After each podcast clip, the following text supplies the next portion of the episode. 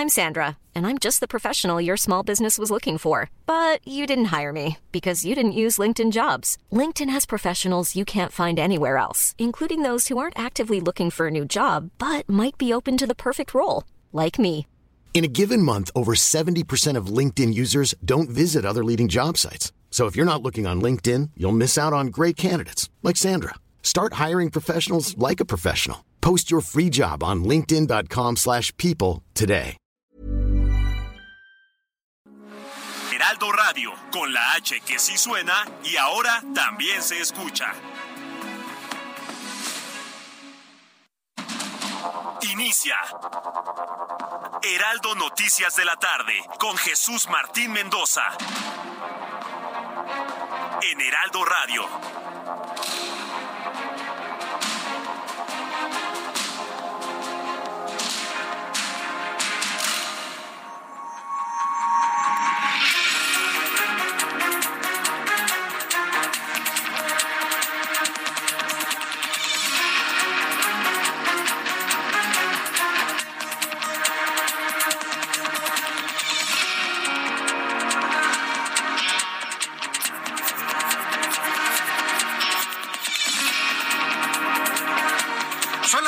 Tarde en punto, hora del centro de la República Mexicana. Bienvenidos, muy buenas tardes. Iniciamos el Heraldo Radio de este miércoles 15 de marzo de 2023. Me da un enorme gusto saludarle a través de los micrófonos del Heraldo Radio. Gracias por estar con nosotros. Como siempre le digo, súbale el volumen a su radio, que le tengo la información más destacada hasta este momento. Primer lugar, le informo que el exgobernador de Tamaulipas, Tomás Yarrington, fue sentenciado en los Estados Unidos a nueve años de prisión por lavado de dinero tras aceptar tras aceptar 3 millones de dólares en sobornos ilegales y usarlos para comprar propiedades en Estados Unidos de manera fraudulenta. Se va nueve años al frescobote, Tomás Yarrington.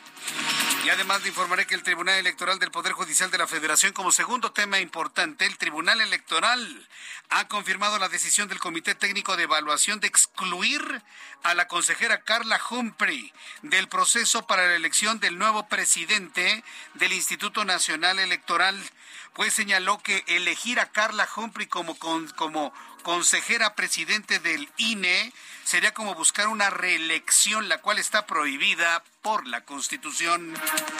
Así que bueno, pues con las actuales reglas que hay del INE, las que todos estamos buscando defender, Carla Humphrey va para afuera. No será la consejera presidente del Instituto Nacional Electoral. No va a participar ni siquiera en la contienda de selección. Mientras tanto, la Secretaría de Relaciones Exteriores informó que México presentó ayer un nuevo recurso para apelar la sentencia que interpuso la Corte de Distrito de Boston en Massachusetts, en los Estados Unidos, sobre desechar su demanda de 2021 en contra de ocho empresas fabricantes de armas en ese país. El secretario de Relaciones Exteriores, Marcelo Ebrard, como cuarto tema, calificó como una ingratitud las críticas de algunos representantes de los Estados Unidos contra México, en el sentido de que no se ha hecho lo suficiente en el combate del tráfico de fentanilo, al señalar que incluso nuestro país ha sufrido 75 bajas durante este proceso. Dice que es injusto. Bueno, pues los Estados Unidos reaccionan en función de lo que evalúan. Ya lo vamos a platicar más adelante aquí en el Heraldo Radio. También le adelanto que esta tarde vamos a conversar con Andrés Layuz. Mucha atención con esta entrevista. Amigos que nos escuchan en la capital del país, secretario de movilidad de esta capital, el gobierno capitalino y Claudia Sheinbaum el pasado lunes anunciaron que ya se van ahora sí para que vean los microbuses. Perdonan mis amigos que escuchan el programa en un microbús, pero perdón, sus microbuses se están destartalando. Ve usted para la parte de atrás, parece que algunos funcionan con leña, van echando una columna de humo negro tremenda. Bueno, pues estos microbuses se van pero evidentemente va a haber un programa de apoyos y de chatarrización a todos los concesionarios para que compren unidades nuevas. El gobierno capitalino quitará todos los microbuses y a más tardar en 2025 tiene que estar cambiada toda la, eh, todo el parque vehicular de transporte público concesionado. ¿Qué rutas van a desaparecer inclusive en 2024? Bueno, no se lo vaya a perder con Andrés Layuz, voy a platicar este tema. Además, hoy es miércoles del comentario del ingeniero Carlos Álvarez Flores que nos va a hablar sobre sobre la sequía. ¿Qué está pasando con la sequía? No importa que como que llueva tantito en el Valle de México. Eso no mitiga la sequía. Pero antes vamos con mi compañera Giovanna Torres, que nos tiene más noticias. En resumen. El secretario de Relaciones Exteriores, Marcelo Ebrard, anunció que el próximo lunes 20 de marzo presentará su libro titulado El Camino de México, donde comparte su vida y por qué quiere ser presidente de México. Andrea Marván Saltiel fue nombrada por unanimidad del Senado como nueva presidenta de la Comisión Federal de Competencia Económica COFESE, cargo por el que fue elegida por un periodo de cuatro años. El Senado de la República avaló por unanimidad la reforma al Código Penal Federal, en la que se fijó una pena de hasta 22 años de cárcel a adultos que obliguen a menores de edad a cohabitar o casarse con adultos el director de Protección Civil Municipal de Matamoros, Tamaulipas, y dos de sus comandantes son investigados por la Fiscalía del Estado dentro del caso de los cuatro norteamericanos que fueron secuestrados por el cártel del Golfo y de los cuales a dos de ellos asesinaron. El secretario de Seguridad Ciudadana Omar García Harfuch adelantó que se obtuvieron nuevas órdenes de aprehensión en contra de los responsables del atentado contra el periodista Ciro Gómez Leiva, ocurrido el pasado 15 de diciembre. Aunque no precisó el número de órdenes, recordó que existen 12 personas detenidas y las investigaciones continúan. El incendio de una casa habitación en la colonia Santa Marta Catitla, en la alcaldía Iztapalapa, movilizó a los servicios de emergencia debido a la gran columna de humo negro que se veía desde varios puntos de la ciudad. Hasta el momento, las autoridades no reportan personas heridas.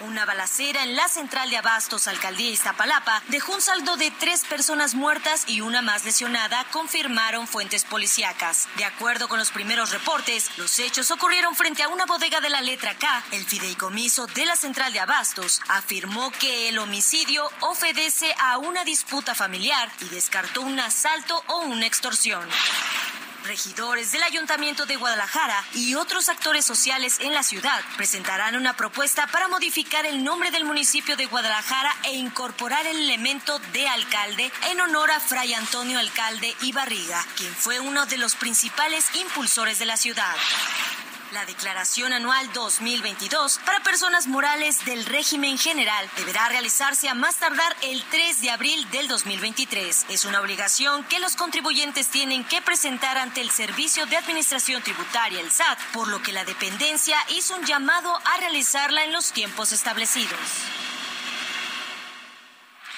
Gracias, Giovanna. Gracias, Giovanna, por eh, el resumen de noticias que tenemos eh, al día de hoy. Ya son las seis de la tarde con siete minutos, hora del centro de la República Mexicana. Bien, hoy es 15 de marzo. Así que felicitamos a quienes cumplen años, festejan su santo el día de hoy de parte de todo este gran equipo del Heraldo Radio. Vamos directamente a la información importante del día de hoy. Bueno, pues empiezan a mover las piezas y se empiezan a ocultar también las piezas para dirigir al Instituto Nacional Electoral. Ya Lorenzo Córdoba ya se va.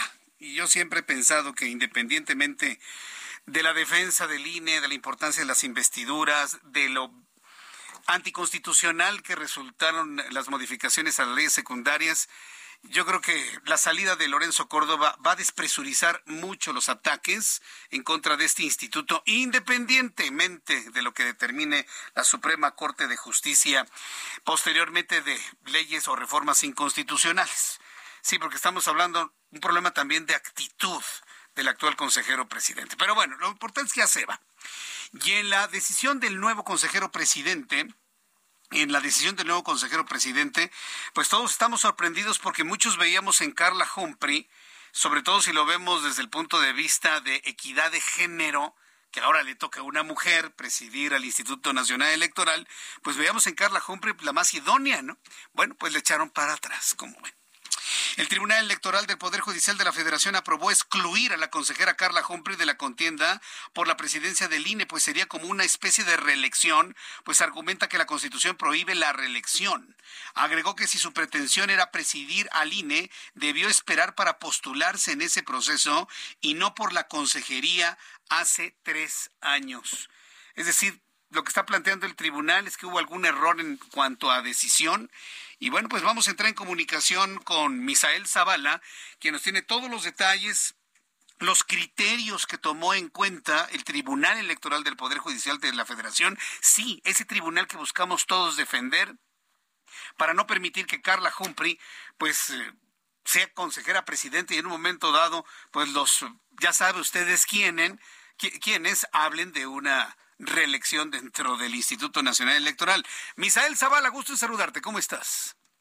Muy buenas tardes, Jesús Martín. Te saludo, saludo también al auditorio. Efectivamente, pues en menos de una semana se analizó este juicio que interpuso Carla Humphrey, la consejera del Instituto Nacional Electoral, en el que pedía pues que se le reintegraran estos listados que tiene el Comité Evaluador de la Cámara de Diputados para ser la presidenta del Consejo Nacional eh, eh, del Instituto Nacional Electoral. En ese sentido, pues la Sala Superior del Tribunal Electoral Federal resolvió hoy pues cerrarle prácticamente la puerta a la consejera Humphrey para competir por esta presidencia del Consejo General del INE, bajo el argumento de que está prohibida la reelección.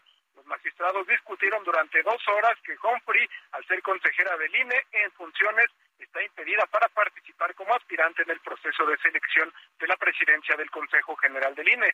Eso debido a que la Constitución prohíbe la reelección en el cargo de consejero nacional de este organismo electoral con cuatro votos a favor y uno en contra de la magistrada Mónica Soto Fregoso, los magistrados confirmaron el acuerdo del Comité Técnico de, Evaluación para la designación de consejeras y consejeros del Instituto Nacional Electoral, por lo que pues eh, se confirma a estas personas aspirantes que presentan un impedimento, entre ellos Carla Humphrey. En este sentido, el argumento principal, Jesús Martín, es que se estaría incurriendo una, en una reelección por parte de la consejera del Instituto Nacional Electoral, ya que ella, al ser consejera, pues no puede participar en un nuevo proceso donde pues también se elija a un consejero, en este caso al consejero presidente del Instituto Nacional Electoral. En este sentido, pues el máximo órgano electoral fue muy tajante en decir que Carla Humphrey pues prácticamente queda excluida de estos listados al ser ya consejera del Instituto Nacional Electoral y pues al perder esta oportunidad Carla Humphrey se queda fuera de estos listados, Jesús Martín. Bien, a ver, entonces explícanos una cosa, Misael. Ninguno de los consejeros que están en este momento en funciones puede aspirar a la presidencia del INE según este criterio que están manejando en el Tribunal Electoral del Poder Judicial de la Federación, Jesús Martín, efectivamente ningún consejero puede participar ya en este proceso de selección para eh, la presidencia del Instituto Nacional Electoral. Este relevo que se va a realizar ya en las mm. próximas semanas, en los próximos meses, ninguno puede participar ya. O, sea, entiendo entonces que Dania Rabel, que es otra de las consejeras electorales, muy inteligente por cierto, ¿eh? tampoco podrá participar porque también se configura este este criterio de reelección. Efectivamente, tampoco podrá participar Jesús Martín. o sea, solamente pueden ser los nuevos que están eligiendo y los que están eligiendo son muy pro morena. No, bueno, qué cosa, ¿no? Pero evidentemente el tribunal está acatando lo que dice estrictamente la ley, ¿verdad, Misael? Sí, efectivamente, ellos eh, en ningún momento están interpretando, eh, lo único que están haciendo es tomar la ley eh, la Constitución y decir eh, que hay un impedimento por parte de los consejeros eh, electorales para reelegirse.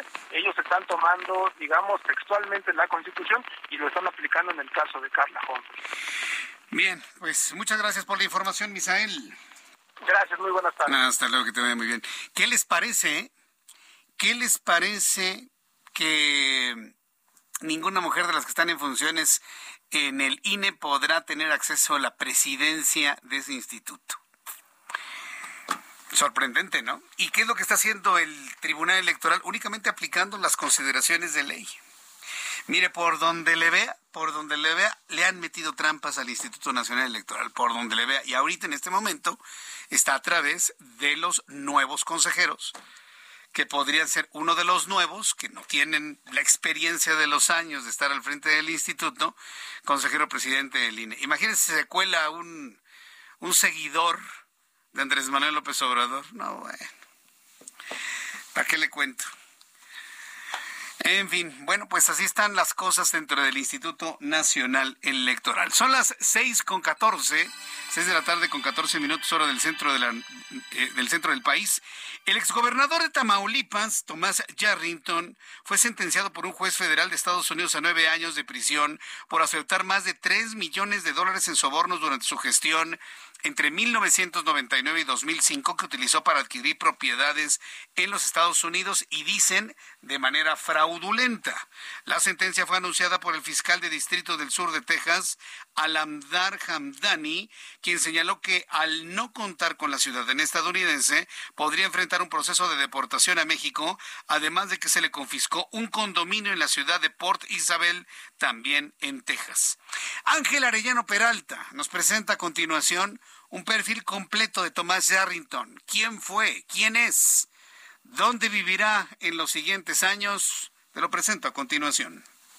Tomás Yarrington Rubalcaba, quien fue sentenciado por un juez federal de Brownsville, Texas, a nueve años de cárcel, fue gobernador de Tamaulipas de 1999 a 2004. Recién el 7 de marzo pasado cumplió 66 años. Nació en Matamoros, municipio que gobernó de 1993 a 1995. También fue diputado federal por el PRI y secretario de Hacienda en el sexenio de Manuel Cavazos Lerma. En 2011 comenzaron a hacerse públicas las sospechas de sus vínculos con la delincuencia organizada Incluso en el asesinato del candidato al gobierno de Tamaulipas por el PRI, Verde y Nueva Alianza, Rodolfo Torre, ocurrido en la carretera Ciudad Victoria Soto La Marina el 10 de abril de 2010, a unos días de la elección. En el año 2012, la DEA acusó a Yarrington de haber lavado millones de dólares de los Zetas y el cártel del Golfo durante su mandato como gobernador. Ese mismo año, la Comisión Nacional de Justicia Partidaria del PRI le suspendió los derechos como militante y le hizo un llamado para que colaborara con las autoridades. En mayo de 2013, un juzgado de Brownsville, Texas, acusó formalmente al exmandatario de haber recibido sobornos del narcotráfico desde al menos 1998, cuando era candidato del PRI al gobierno del estado. Sin embargo, Yarrington ya estaba prófugo. El exgobernador fue detenido en 2017 en Italia, donde permanecía con una identidad falsa. El gobierno italiano, sin embargo, rechazó extraditarlo a México por las malas condiciones de las cárceles y lo envió a Estados Unidos en abril de 2017 2018 para enfrentar 11 cargos. En 2021 se declaró culpable de uno de los 11 delitos, entregó millones de dólares, propiedades e información a cambio de una pena reducida. Pese a haber recibido hoy una sentencia de nueve años, se le toma en cuenta el tiempo que ha estado detenido, por lo que quedan poco más de tres años en prisión, aunque saldría libre en unos 14 meses si se aplican beneficios de una preliberación. Sin embargo, Yarrington enfrenta dos órdenes de aprehensión en México por delitos contra la salud y lavado de dinero, por lo que una vez que sea liberado en Estados Unidos, es probable que sea deportado a nuestro país. Reportó para las noticias de la tarde Ángel Arellano Peralta. Bien, pues se abren muchas posibilidades, ¿no? Si se va a los nueve años o si nada más 14 meses y luego se lo traen por acá. El asunto es que se le acabó la vida. Se le acabó la vida a Tomás Yarrington por todos estos, eh, estos delitos responsabilidades que se le están imputando. Bien, son las seis de la tarde con 17 minutos hora del centro de la República Mexicana.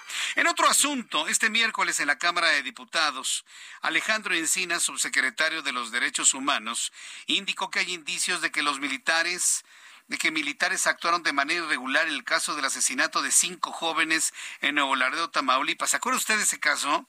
Bueno, pues Dice Alejandro Encinas que sí, hay responsabilidad de los militares por la muerte de los cinco jóvenes.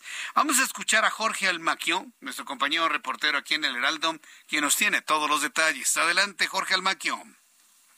Gracias, Jesús Martín, amigo del Heraldo Radio. Así es, en torno al asesinato de cinco jóvenes en Nuevo Laredo, Tamaulipas, Alejandro Encinas, subsecretario de Derechos Humanos, Población y Migración, indicó que hay indicios de que los militares actuaron de manera irregular. Los jóvenes identificados como Alejandro Trujillo, Gustavo Ángel Suárez, Wilberto Mata, Jonathan Aguilar y Gustavo Pérez viajaban la madrugada del domingo 26 de febrero en una camioneta sin placas y acceso de velocidad y chocaron al tratar de darse a la fuga, según lo relatado por la Secretaría de la Defensa Nacional. Al acudir a la Cámara de Diputados, Encina Rodríguez expuso que van a esperar los resultados de la investigación que lleva a cabo la Comisión de los Derechos Humanos, pero se pronunció porque se aplique la ley sin distingos en el caso de los cinco jóvenes que fueron asesinados a manos de militares la madrugada del 26 de febrero en Nuevo Laredo, Tamaulipas. Yo creo que tenemos que esperar la investigación que se le solicitó a la Comisión Nacional de Derechos Humanos, toda vez de que no se trató de un enfrentamiento con los eh, jóvenes que, eh, independientemente de quiénes eran, fueron ejecutados y esperemos que venga este, la conclusión de la investigación de la Comisión Nacional de Derechos Humanos para dar cuenta de qué es lo que pasó, que evidentemente hay elementos para acreditar que los jóvenes no iban armados y que no había enfrentamiento. El funcionario de la Secretaría de Gobernación consideró que se debe investigar la cadena de mando que ordenó a los militares atacar a estos jóvenes independientemente a lo que se dedicaban, pero insistió en que los militares deben ser castigados. Por supuesto que todos tienen derechos, pero quien infringe la ley y comete un delito, pues debe cumplir con su responsabilidad. Por supuesto que la investigación debe de abordar los temas de la cadena de mando, no solamente la responsabilidad de los elementos de las Fuerzas Armadas, sino la cadena de mando en este operativo. Alejandro Encina se reunió con los integrantes de la Comisión de Derechos Humanos de la Cámara de Diputados, a quienes informó que después de septiembre presentará la iniciativa de la ley de memoria para que se analice y se apruebe en el próximo periodo ordinario de sesiones. Jesús Martín, amigos, el reporte que les tengo. Muchas gracias por la información a mi compañero Jorge Almaquio. Ya son las seis de la tarde con 20. Ya son en este momento ya las seis de la tarde con 20. Para que usted vaya revisando su reloj ¿eh? y vaya llegando a tiempo a su lugar de destino a esta hora de la tarde, nublado, frío, con viento, polvo, tierra, hojas. Qué tarde nos han tocado en la Ciudad de México en los últimos días. Amigos que nos escuchan en Guadalajara y en Monterrey, en Querétaro, en Tijuana, en la Ciudad de Mérida, en Cancún, Quintana Roo, en Oaxaca.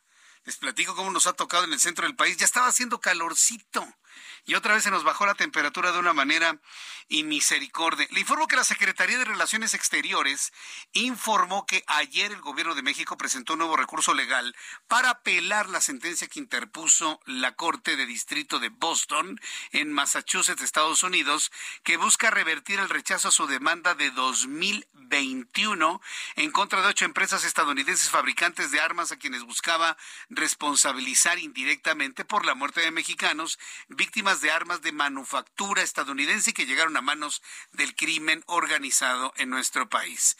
Noemí Gutiérrez nos tiene toda la información de esta apelación. Adelante, Noemí.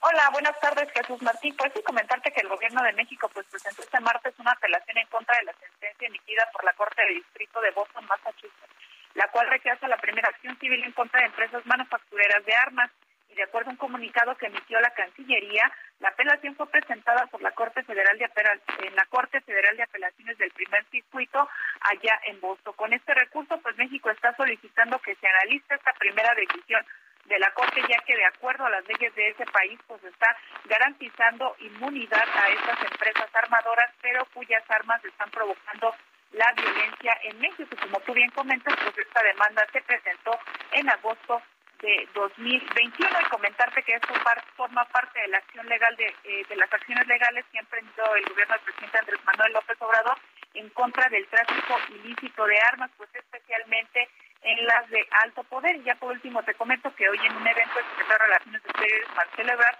manifestó que si Estados Unidos refuerza el combate al tráfico de armas en nuestro país, pues se puede reducir la violencia en México rapidito, dijo, y derrotar a las organizaciones criminales. También dijo que se debe trabajar en coordinación con Estados Unidos para enfrentar la, la inseguridad y dijo se debe trabajar en coordinación y no estarnos picando los ojos. Jesús Martín, parte de la información generada este día.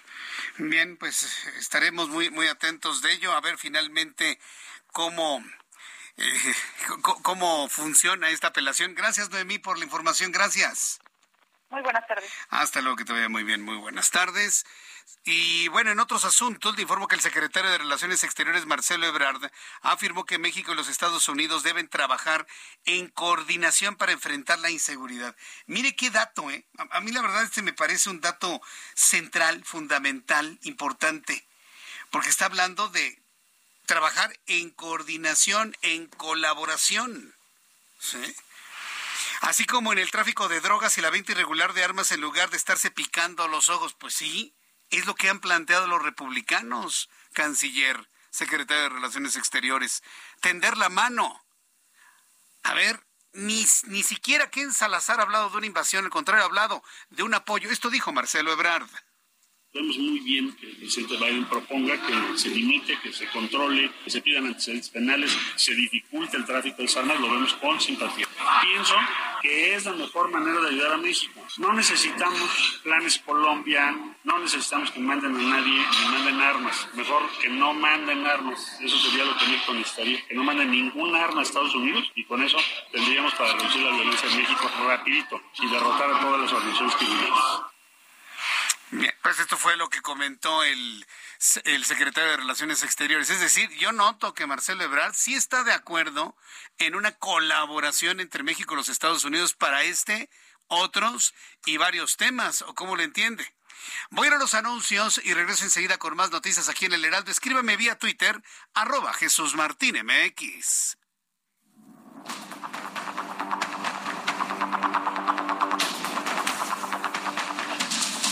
Escucha las noticias de la tarde con Jesús Martín Mendoza. Regresamos.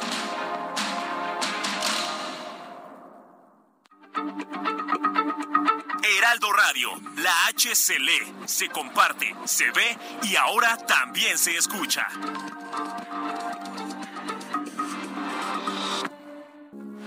Heraldo Radio, con la H que sí suena y ahora también se escucha. Continúa Heraldo Noticias de la tarde con Jesús Martín Mendoza.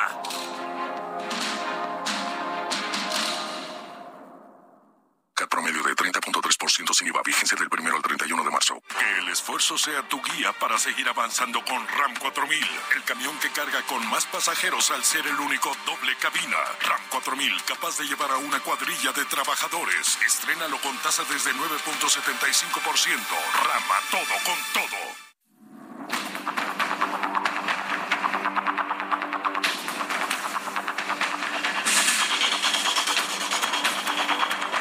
Son las seis de la tarde con 30 minutos hora del centro de la República Mexicana. Continuamos con toda la información aquí en el Heraldo Radio. Y bueno, hay dos noticias. Bueno, hay una noticia que en este momento se está generando y que va, a causar un enorme... Mm, es, que a veces, se lo voy a decir así como lo, como lo veo, ¿eh? es mi opinión personal. Tiene una capacidad el presidente mexicano de generar desestabilización donde no la hay tiene una capacidad para generar desestabilización. ¿Cuál fue la noticia la semana pasada? Que habían sido ya elegidos Ana Yadira Alarcón Márquez y Rafael Luna como nuevos consejeros del Instituto Nacional de Transparencia y Acceso a la Información, Acceso a la Información y Protección de Datos Personales, el INAI. ¿Sí? Fue la, la noticia de la semana pasada. ¿Cuál es la importancia de la elección de los nuevos consejeros? Del INAI, que se diluía por completo el grave riesgo de desaparecer de este instituto, de esta institución independiente autónoma, por la falta de integrantes en su consejo. ¿Sabe lo que acaba de hacer el presidente de México? Los acaba de vetar. Los acaba de vetar.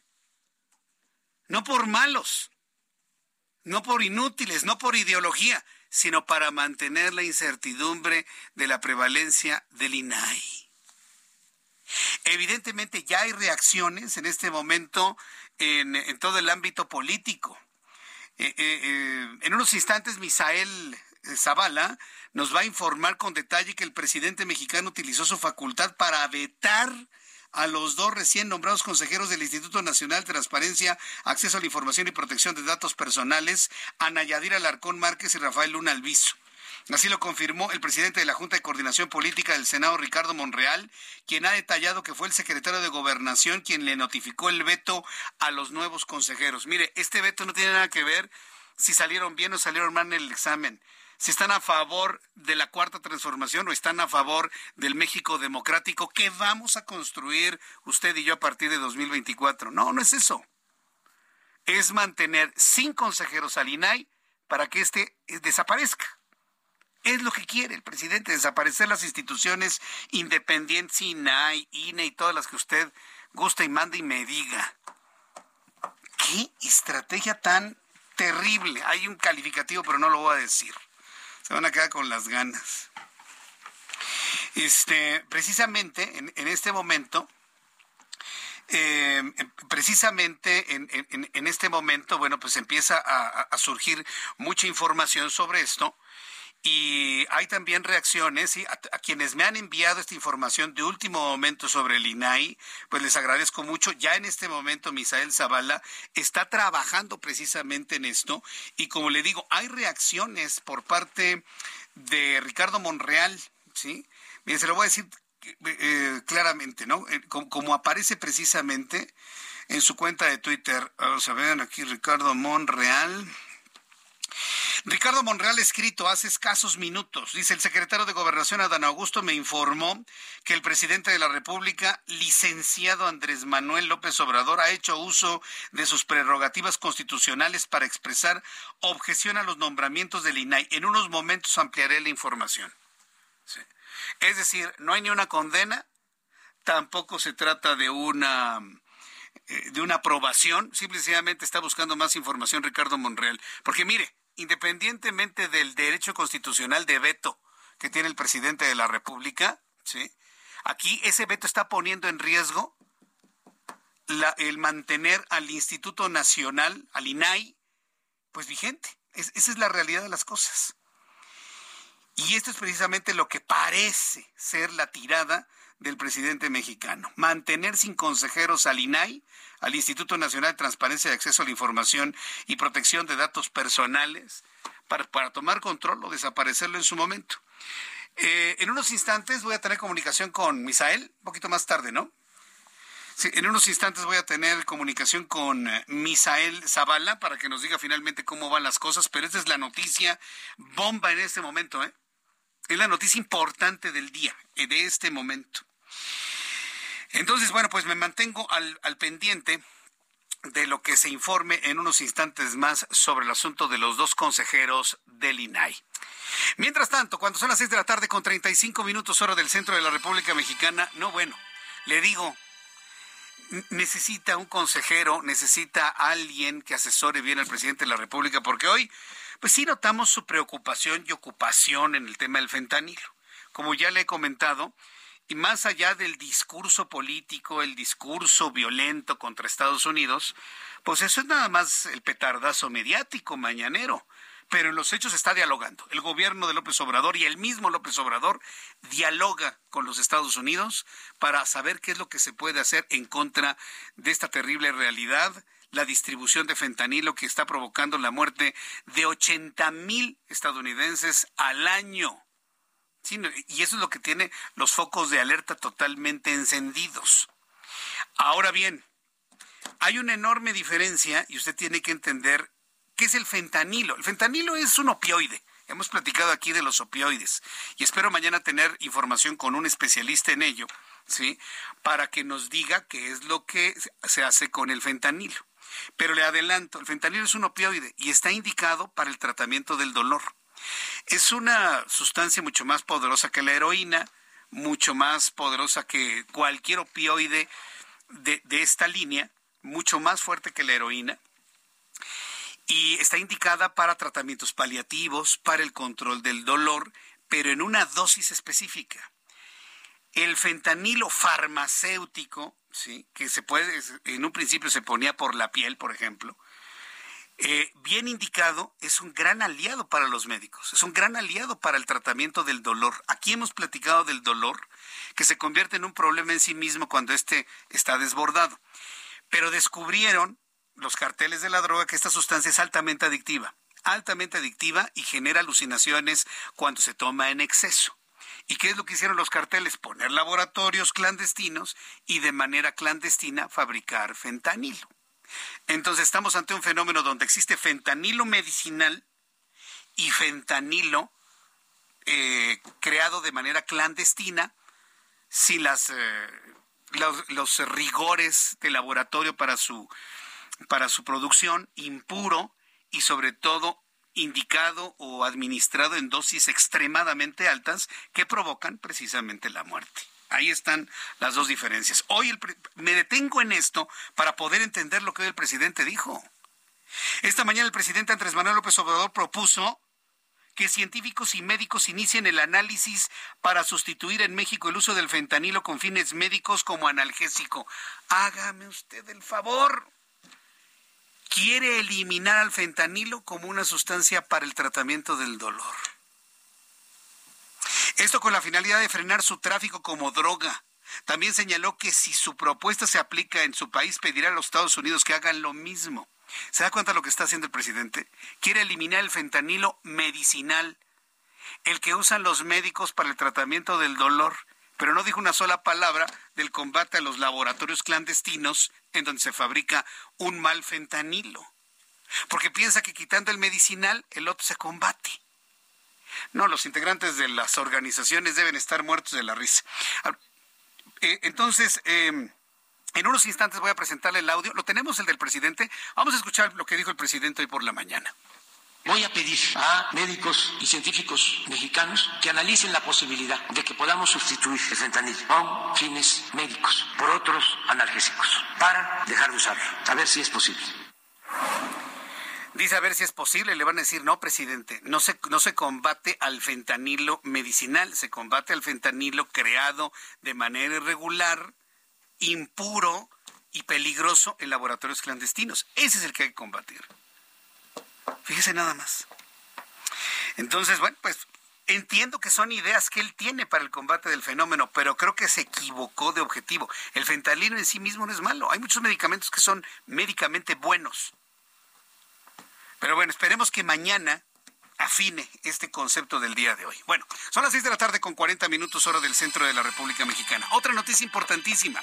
La jefa de gobierno de la Ciudad de México, eh, al iniciar esta semana, anunció un programa de sustitución de transporte público concesionado con el objetivo de que estos microbuses que usted conoce en toda la Ciudad de México, que por cierto nos escuchan en muchos, saludos amigos operadores de micros, la idea es que su vehículo altamente contaminante, ya con sus años, 20, 30 años, se ha sustituido con apoyos que van a resultar muy atractivos para muchas rutas en la Ciudad de México de este tipo de transporte. Para hablar sobre ello, porque el compromiso es que ya no existan estos microbuses en 2025, es decir, en un año, poco más de un año y medio, tengo en la línea telefónica Andrés Layuz, secretario de Movilidad de la Ciudad de México. Estimado secretario Andrés Layuz, qué gusto saludarlo. ¿Cómo está? Muy buenas tardes. ¿Qué tal? Muy buenas tardes, Jesús Martín. Muchas gracias por el espacio.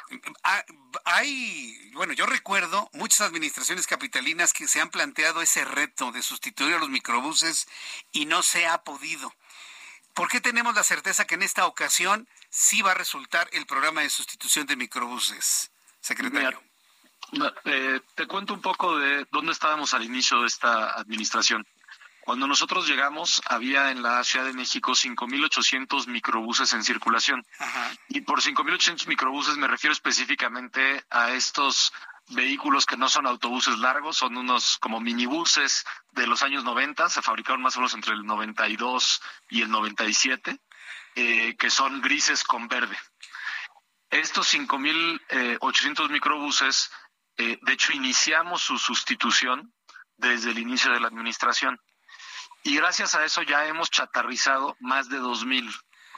Algunos han sido chatarrizados para ser sustituidos por empresas que ahora operan en ciertas zonas de la ciudad o en corredores de la ciudad con unidades nuevas, con autobuses, ahí sí de 9 u 11 metros.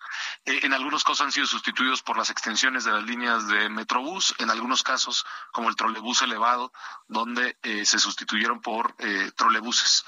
¿no? Entonces, eso es lo que ya se ha hecho y estamos hablando de alrededor de 2.400 bonos de chatarrización que se han entregado, es decir, bonos contra la chatarrización de este tipo de microbuses, lo cual quiere decir que nos quedan por chatarrizar poco más de 3.300 eh, microbuses todavía.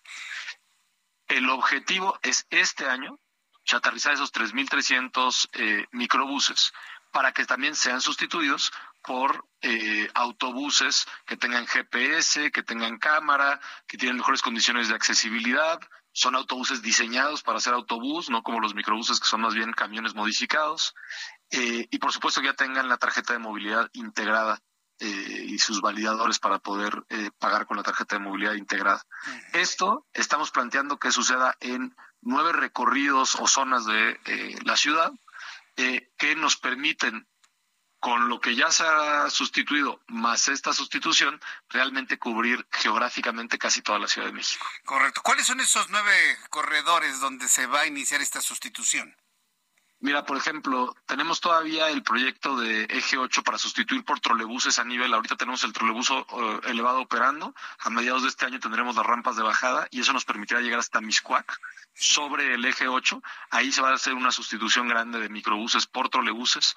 También en la zona de Zaragoza Nesa, en Pedregales de Coyoacán, en Tlalpan Centro, en Azcapotzalco, en la Gustavo Madero, en Iztacalco, en Xochimilco Centro y en la zona de Tláhuac. Correcto, sí, porque eh, yo aquí en lo personal nos han llegado muchas denuncias de un corredor muy peligroso y sobre todo muy contaminante, yo mismo lo he visto, de los microbuses que salen del metro Viveros y van a San Ángel y a veces suben un poco más y que utilizan todo este, este trayecto desde el metro Viveros, ruta 42-43 yo los he visto que contaminan como si fueran verdaderas chimeneas. ¿Se tiene contemplado hacer algo en este corredor?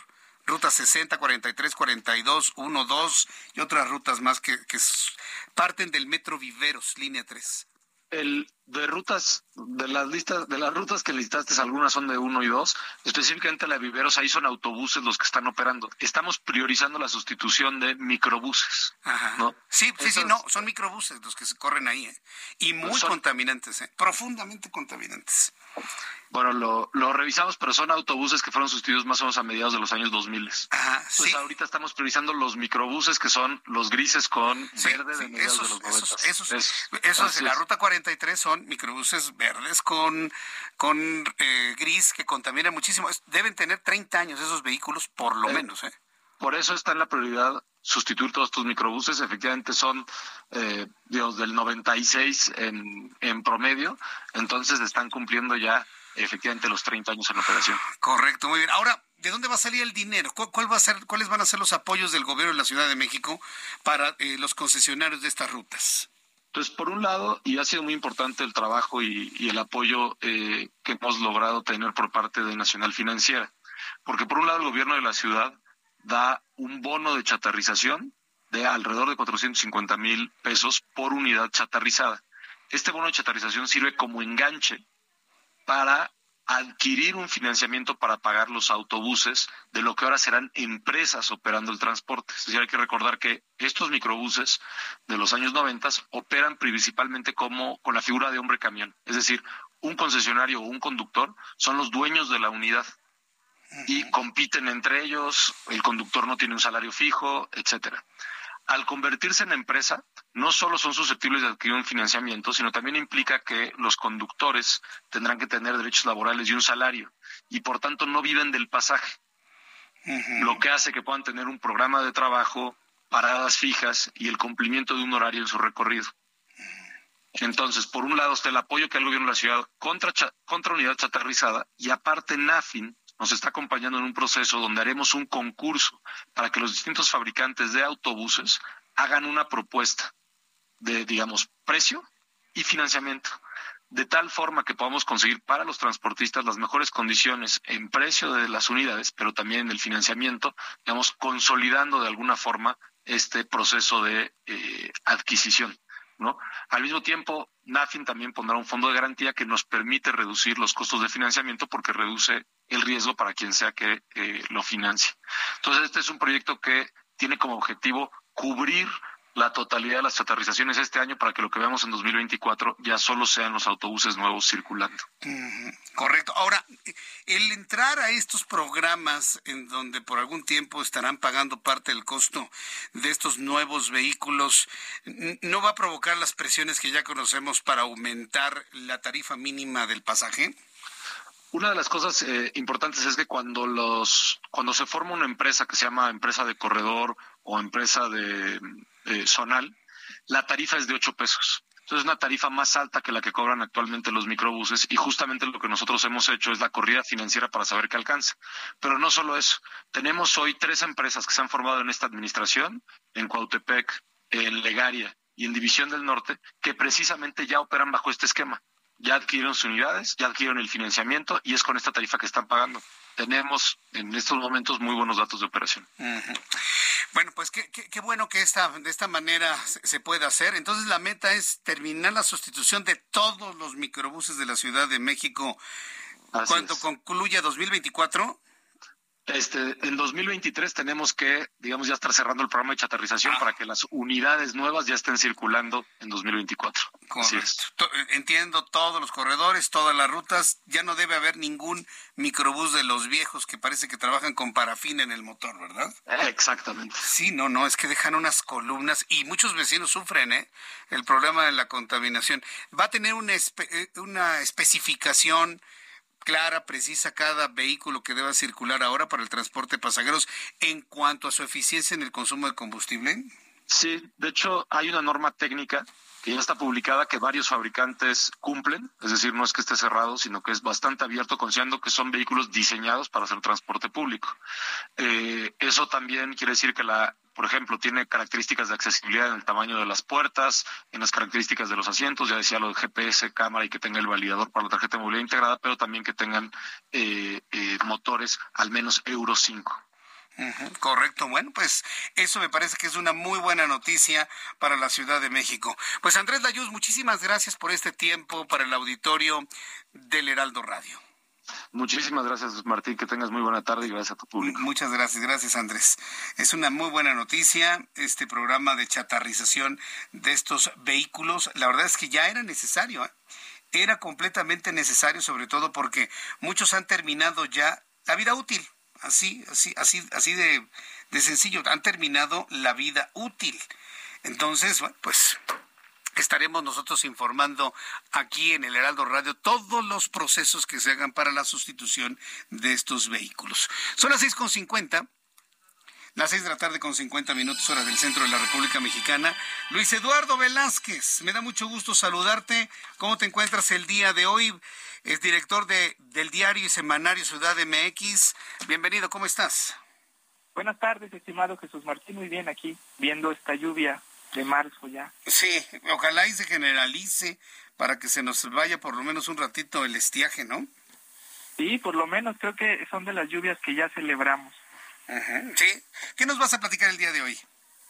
Fíjate que ya el Pleno del Congreso Capitalino aprobó un acuerdo por el cual solicita ya que este comité de selección que existe del Instituto de Planeación de la Ciudad de México pueda iniciar de inmediato eh, la terna donde va a salir la nueva titular de este organismo por unanimidad y también por un acuerdo de la Junta de Coordinación Política del Congreso Capitalino que está en manos del panista Federico Dorin, ya logró hacer esta presión para que se haga la designación de una nueva directora del instituto que se hace obligatoria luego de la renuncia al cargo el pasado 22 de febrero del anterior titular Pablo Benyure. Benyure renunció por asuntos de salud, pero en el contexto del conflicto por el Plan de Desarrollo Urbano y el Programa General de Ordenamiento y Territorial. Ahora, en cuanto a este nombramiento, se debe seguir un proceso, se tiene que hacer esta terna, la cual sería designada por mayoría calificada de los miembros del Congreso local, y a partir de ahí se tendrá que lograr ya este sistema de planeación señala que la nueva persona durará en su cargo cinco años y hay un asunto que me parece interesante que es relativo a la paridad de género. Así, lo que ya se tiene claro es que la nueva directora será una mujer y una vez que se designe a la nueva titular de este Instituto de Planeación, vendrá el debate sobre los planes de desarrollo urbano de la capital del país, del cual deberemos de estar muy pendientes. Y Jesús Martín, pues de concretarse esa reforma, tanto el Programa General de Desarrollo como el de Ordenamiento Territorial estarían entrando en vigor el primero de octubre de este 2023. Esperemos que se den los tiempos. Correcto, bueno, pues estaremos muy atentos de ello. Luis Eduardo, muchísimas gracias por tu participación el día de hoy. Gracias, un abrazo, estimado. Un abrazo, que te vaya muy bien. Escuchamos el viernes bueno, nuestro compañero Luis Eduardo Velázquez, director del diario semanario Ciudad CDMX, y este proceso en el Congreso para definir la nueva titular del Instituto de Planeación de esta Ciudad de México. Son las seis de la tarde con 52 minutos hora del centro de la República Mexicana. Eh, yo le invito para que me escriba a través de mi cuenta de Twitter, arroba Jesús Martín MX, arroba Jesús Martín MX. Ha generado muchos comentarios esto que le comento el fentanilo, ¿sí? sobre todo porque sí es verdaderamente preocupante que en una intención, yo puedo entender la intención de colaborar para evitar este problema, pero es que tampoco le voy a poner un ejemplo. Es como si en este momento le dijera, no, ¿sabe qué? Pues como, como la marihuana droga a muchos muchachos, pues vamos a tener que quitar la marihuana medicinal. Así, estoy seguro que así como se me cayó a mí la pluma, a muchos se les cayó la, la quijada. Es lo mismo que está diciendo el presidente.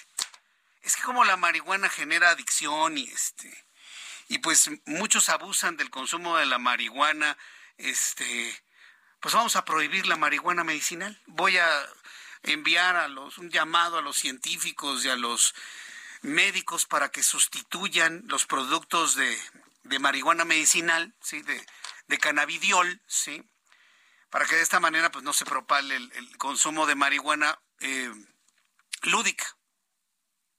¿Se imagina que yo planteara, que alguien planteara eso? ¿Cómo se le irían, sobre todo con las bondades casi santas que le ven a la marihuana? Pues es lo mismo. Por el hecho de que están abusando del fentanilo, el presidente está anunciando quitar, prohibir, sustituir el fentanilo medicinal. Hay mucha gente que lo consume y no se droga, evidentemente, porque tiene dosis médicas para mitigar el dolor. Otro medicamento más que va a ser retirado. El enfoque creo que tiene un grave error. Esperemos que mañana le digan al presidente un nuevo enfoque sobre lo que planteó el día de hoy. Voy a ir a los anuncios y regreso enseguida con más noticias aquí en el Heraldo. Escucha las noticias de la tarde con Jesús Martín Mendoza. Regresamos.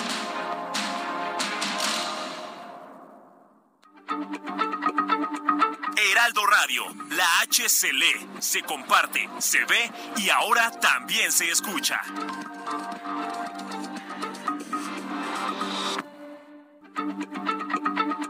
Heraldo Radio, la H se lee, se comparte, se ve y ahora también se escucha.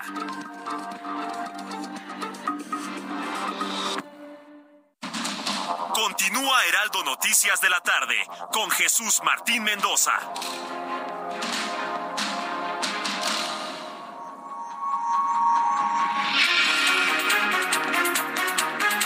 Ya son las 7 en punto, las 7 en punto hora del centro de la República Mexicana. Continuamos con toda la información en el Heraldo Radio. Gracias a nuestros amigos que nos escuchan a partir de este momento y a través de las emisoras del Heraldo Radio y también a través de las plataformas digitales del Heraldo Radio. Hace algún, algunos días le platiqué sobre las opciones que se han estado generando ahora que el mercado inmobiliario pues ha detonado.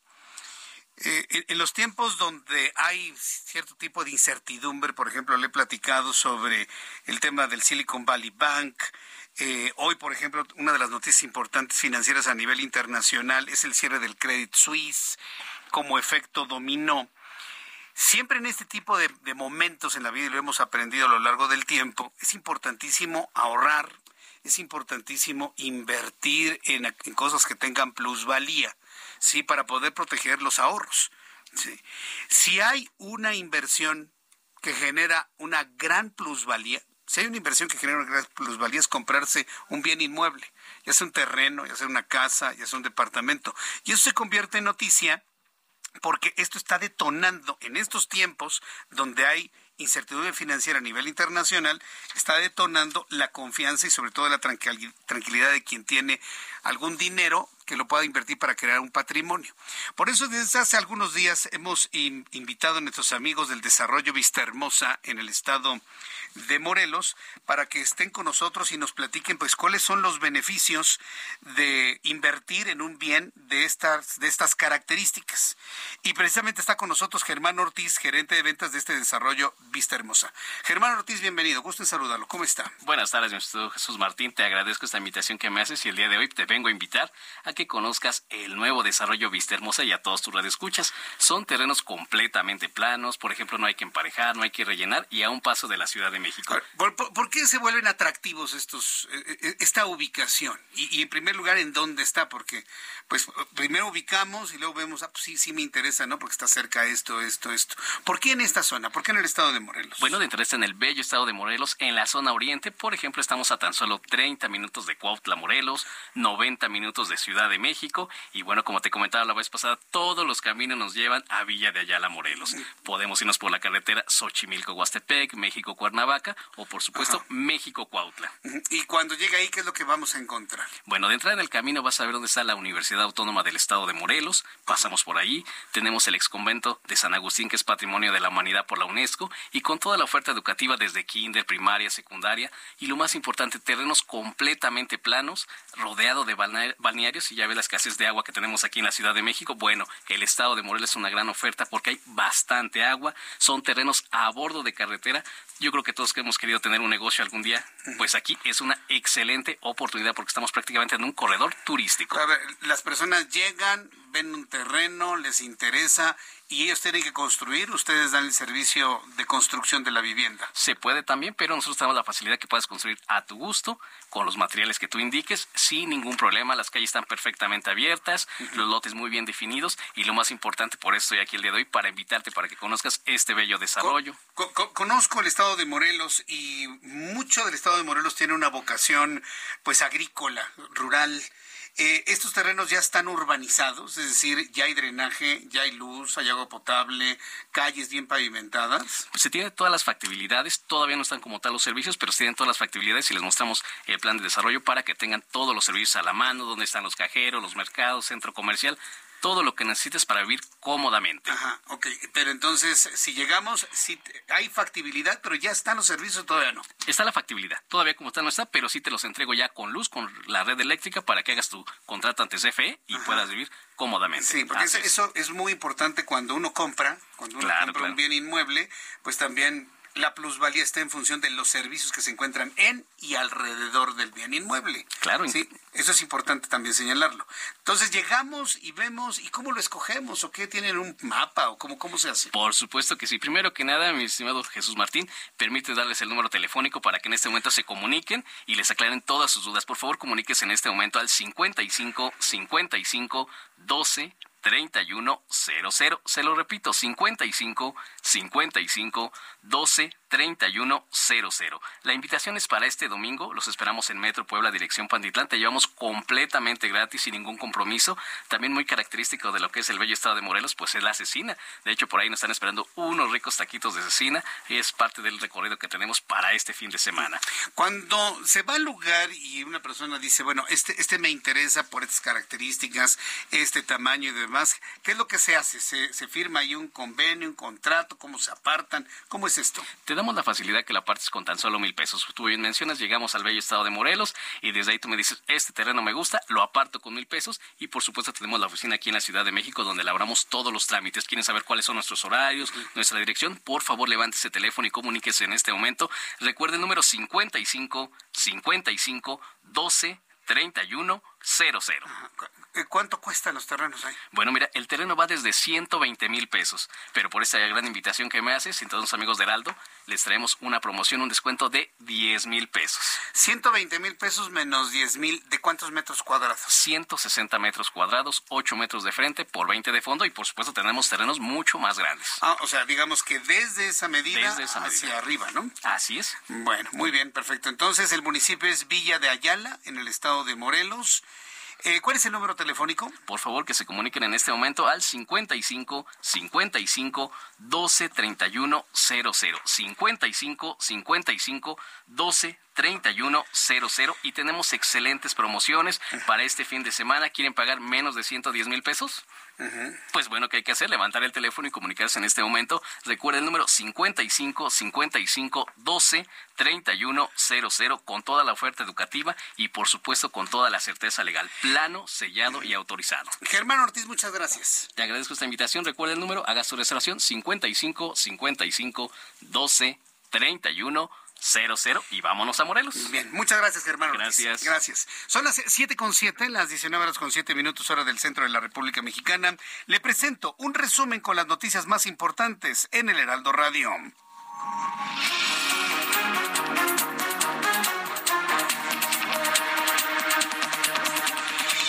Este resumen de noticias le informo que el ex gobernador de Tamaulipas, Tomás Yarrington, fue sentenciado en Estados Unidos a nueve años de cárcel por el delito de lavado de dinero. Le tendré más detalles un poco más adelante aquí en el Heraldo Radio.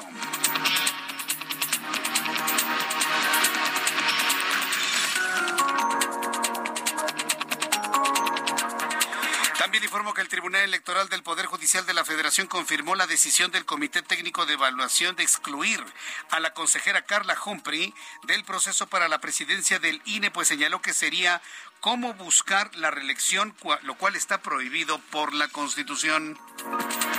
En este resumen de noticias le informo que en entrevista con el Heraldo Radio, el secretario de Movilidad de la Ciudad de México, Andrés Layuz, explicó que de 5.800 microbuses en circulación al inicio de la presente administración, se han chatarrizado poco más de 2.400 que serán sustituidos con autobuses de última generación, para lo que se entregarán bonos de 450 mil pesos a los fabricantes como enganche de las nuevas unidades. Esto dijo Andrés Layuz. Cuando nosotros llegamos, había en la Ciudad de México 5.800 microbuses en circulación. Eh, de hecho, iniciamos su sustitución desde el inicio de la administración y gracias a eso ya hemos chatarrizado más de 2.000. El objetivo es este año chatarrizar esos 3.300 eh, microbuses para que también sean sustituidos por eh, autobuses que tengan GPS, que tengan cámara, que tienen mejores condiciones de accesibilidad y por supuesto que ya tengan la tarjeta de movilidad integrada.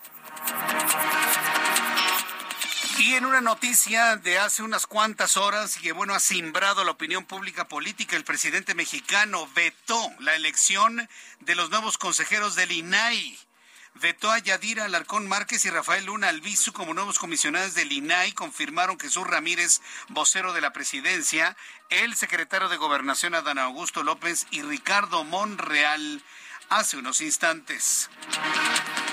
También le informo en este resumen de noticias que el Tribunal Electoral del Poder Judicial de la Federación desechó 677 demandas presentadas en contra del Plan B de la reforma electoral del Ejecutivo Federal relativas a la Ley General de Medios de Impugnación en materia electoral y la creación del Comité Técnico para la implementación de la reforma electoral 2023.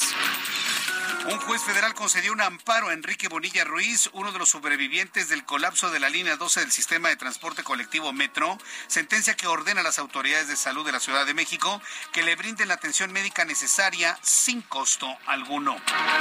El vocero de la Fiscalía General de Justicia de la Ciudad de México, Ulises Lara, informó que se detectaron dos inmuebles en las colonias Acacias, Ciudad de los Deportes, en Benito Juárez, con posibles irregularidades en su construcción relacionados con el cartel inmobiliario.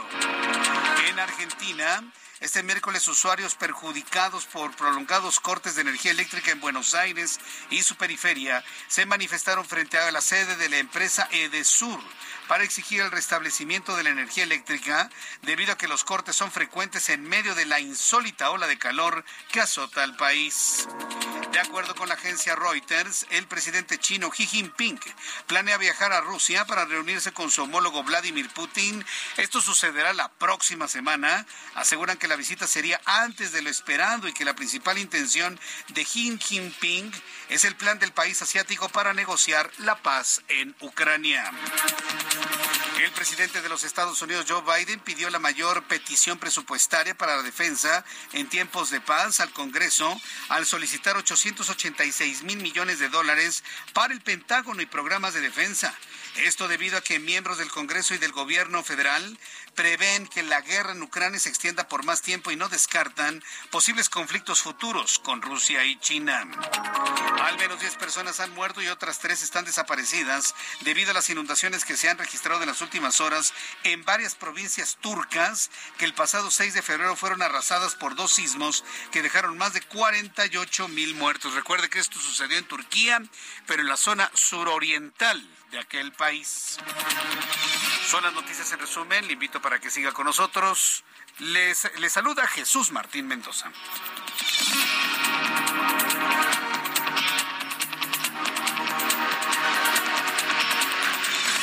Son las 7 con 12, las 7 con 12 hora del centro de la República Mexicana. Saludo con mucho gusto a mi compañero Mario Miranda con información de la vialidad a esta hora de la tarde. Adelante, Mario.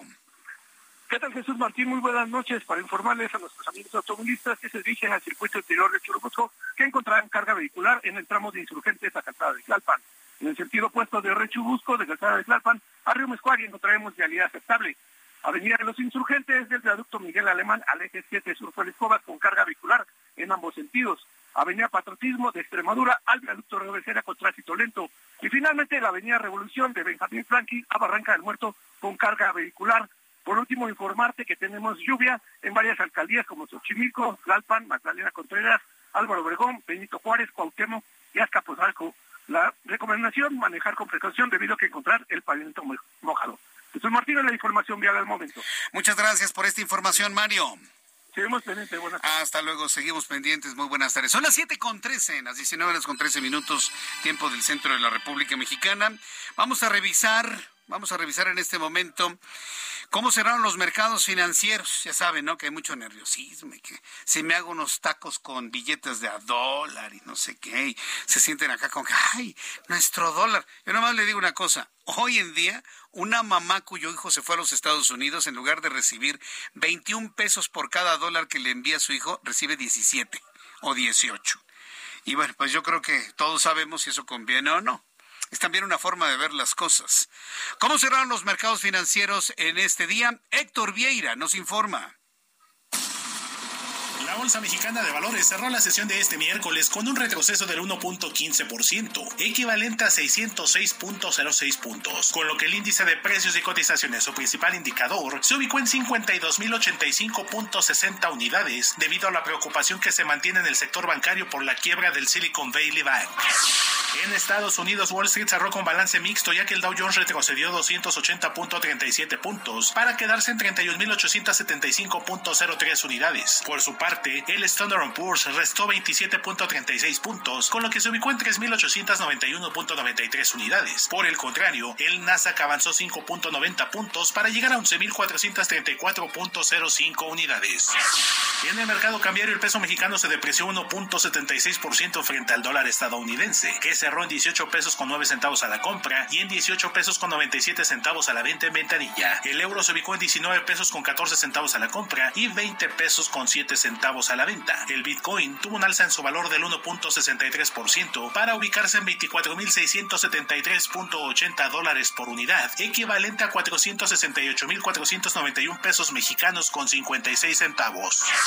El reporte sobre las economías regionales de octubre a diciembre de 2022 del Banco de México reveló que la inflación y la sequía son los mayores riesgos que se prevén para el desarrollo económico de las regiones productivas del país en 2023, principalmente en la producción de alimentos. La Secretaría de Hacienda afirmó que los bancos que operan en México cuentan con solidez en sus niveles de capitalización, liquidez y calidad en su cartera de crédito, con lo que el sistema bancario nacional está sano y bien capitalizado, a pesar de la quiebra del Silicon Valley Bank en Estados Unidos. Con 78 votos a favor, el Pleno del Senado ratificó por unanimidad este miércoles el nombramiento de Andrea Marván Saltiel como nueva comisionada presidenta de la Comisión Federal de Competencia Económica por un periodo de cuatro años. Informó para las noticias de la tarde Héctor Vieira. Muchas gracias, Héctor Vieira, por la información. Son las 7.16, 7.16 hora del centro de la República Mexicana. Habrá una pregunta. Varias personas me han estado escribiendo a través de redes sociales para decirme que hubo un apagón generalizado en la Ciudad de México por dos, tres minutos. Mire, yo en lo personal, aquí en las instalaciones del Heraldo de México, no resentimos ningún apagón, hemos estado completamente normales. Puede ocurrir sí un apagón en una área extensa de la Ciudad de México, pero hasta el momento eh, no tenemos información en ese sentido. Mire, por ejemplo, ya a través de nuestra cuenta de WhatsApp, yo le invito para que me escriba a través de WhatsApp, eh, sí, porque luego le dicen WhatsApp, pero no es WhatsApp. La aplicación WhatsApp, ¿no? WhatsApp me está informando que no hay luz de semáforos en la colonia Roma, Doctores y Obrera. Me está informando Leonardo Romero desde la Ciudad de México. Gracias, Leonardo, por el informe. ¿Puede decir usted en dónde no hay luz y en dónde se fue más de dos minutos? 55 39 99 40 20. 55 39 99 40 20 es nuestro WhatsApp aquí en, esta emisión del Heraldo Radio 55 39 99 40 20 es nuestro WhatsApp en donde estoy recibiendo aquí sus reportes de falta de energía eléctrica bueno que espero que ya haya regresado. Y sí sí me sorprende lo que me están informando que se habría ido la luz pero de manera eh, generalizada en la ciudad. Me dice José Antonio Urbina que no hay luz en Azcapotzalco, que no hay energía eléctrica en la alcaldía Azcapotzalco. Lo estamos revisando, ¿eh? porque si empiezo ya a notar que son alcaldías completas las que se encuentran sin energía eléctrica o con energía intermitente, eh, me están escribiendo que no hay luz en la colonia Escandón Unión.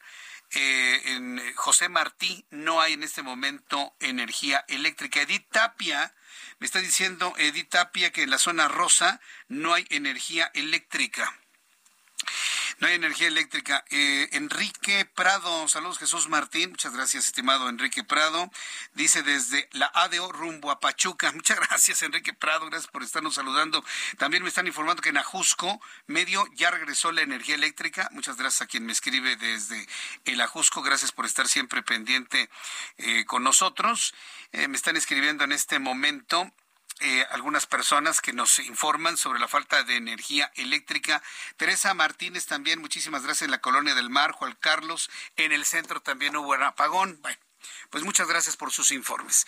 Son las siete con dieciocho, hora del centro de la República Mexicana.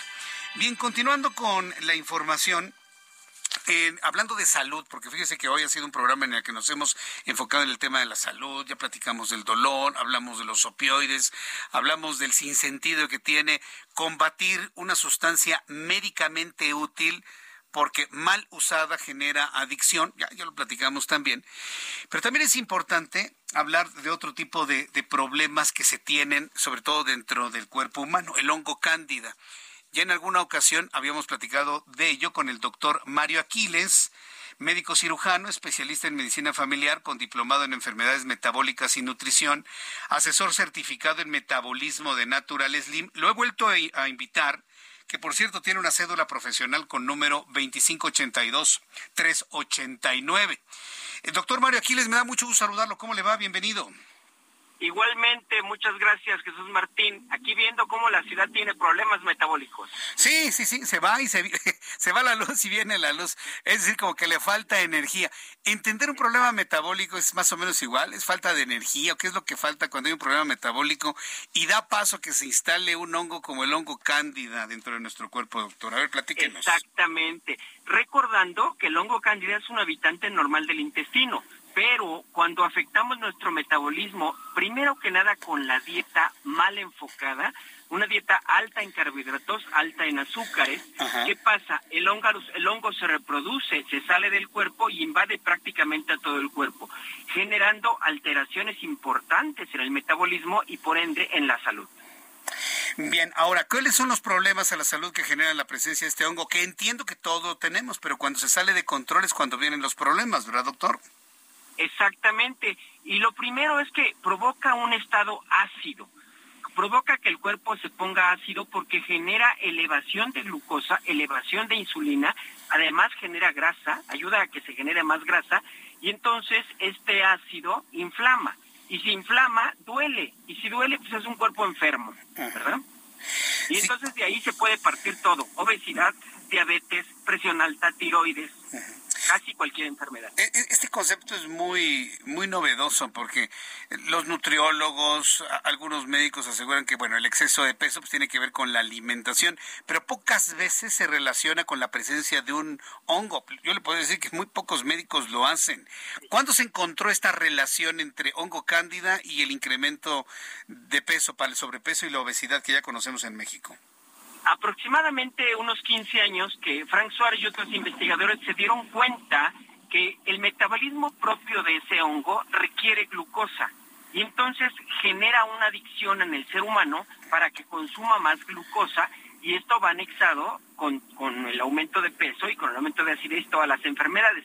No es el único motivo de la obesidad, pero sí un motivo importante, sobre todo para batallar, causa dificultad para bajar de peso. Eh, causa una dificultad, pero además provoca, entiendo, estaba leyendo el otro día en uno de los libros de Natural Slim, una necesidad del consumo de, de azúcares y carbohidratos. Es como si el hongo controlara la mente, controlara la voluntad. Podemos eh, sin caer en, una cuestión como de ciencia ficción, como la que está de moda actualmente con Last of Us, pero ¿es posible que este hongo pueda de alguna manera cambiar el comportamiento humano? Sí, pero la, forma como tú decías, sin entrar en, puntos oscuros, la situación está es que como cambia el metabolismo y se y el cuerpo entra en un estrés en un estrés oxidativo y entra en un estrés interno que es el más difícil de localizar, lo que sucede aquí es que el cuerpo se hace más adicto a los carbohidratos de lo que ya venía haciendo. Y entonces pues el, el eh, este hongo, que, por cierto produce 78, 78 toxinas, hace que uno consuma más carbohidratos. Es un círculo vicioso que hay que romper. Doctor, por favor, denos el número telefónico donde el público puede conocer más de esto y, y estrategias para poder controlar y combatir el hongo cándida. Claro, tenemos un número de WhatsApp que es el 5585 37 43 42. Ahí les podemos hacer un test gratuito de metabolismo para que sepan cuál es su situación actual. Repito, es 5585 37 43 42. Tenemos muchas promociones, ahorita 40% de descuento y un curso gratuito de alimentos agresores, de alimentos tipo A y alimentos tipo E. correcto. Entonces, a ver, el número es 5585 37 4342. Quien envíe un mensaje de WhatsApp o una llamada perdida va a tener entonces su, su chequeo de metabolismo completamente gratis y de ahí partimos, ¿no, doctor? Exactamente. Y de ahí sabremos cómo está nuestro metabolismo y cómo está nuestra salud. Bien, perfecto. Pues como siempre me da un enorme gusto saludarlo, doctor, que nos traiga estos temas de salud para el público que escucha el Heraldo Radio y nos saludaremos en una oportunidad futura. Le envío un fuerte abrazo como siempre, doctor, que le vaya muy bien. Gracias, un saludo a todo tu público. Hasta pronto, que le vaya muy bien. Llámenle al doctor Aquiles al 55 85 37 43 42. Son las 7 con 24 hora del centro de la República Mexicana. Me dice el doctor, no, pues como que le falta metabolismo en la Ciudad de México. Sí, varias personas me están informando de la falta de energía eléctrica o intermitencia en la energía eléctrica en la Ciudad de México. Voy a los anuncios y le tendré más de esto al regresar de los mensajes. Escucha las noticias de la tarde con Jesús Martín Mendoza. Regresamos.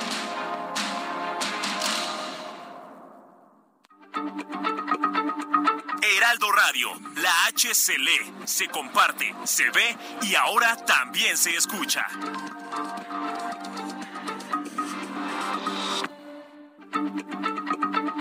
Heraldo Radio, la H se lee, se comparte, se ve y ahora también se escucha.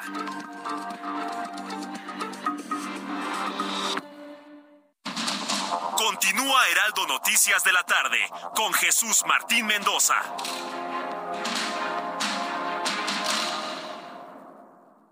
promedio de 30.3% sin IVA, vigencia del primero al 31 de marzo. Que el esfuerzo sea tu guía para seguir avanzando con RAM 4000, el camión que carga con más pasajeros al ser el único doble cabina. RAM 4000, capaz de llevar a una cuadrilla de trabajadores. Estrénalo con tasa desde 9.75%.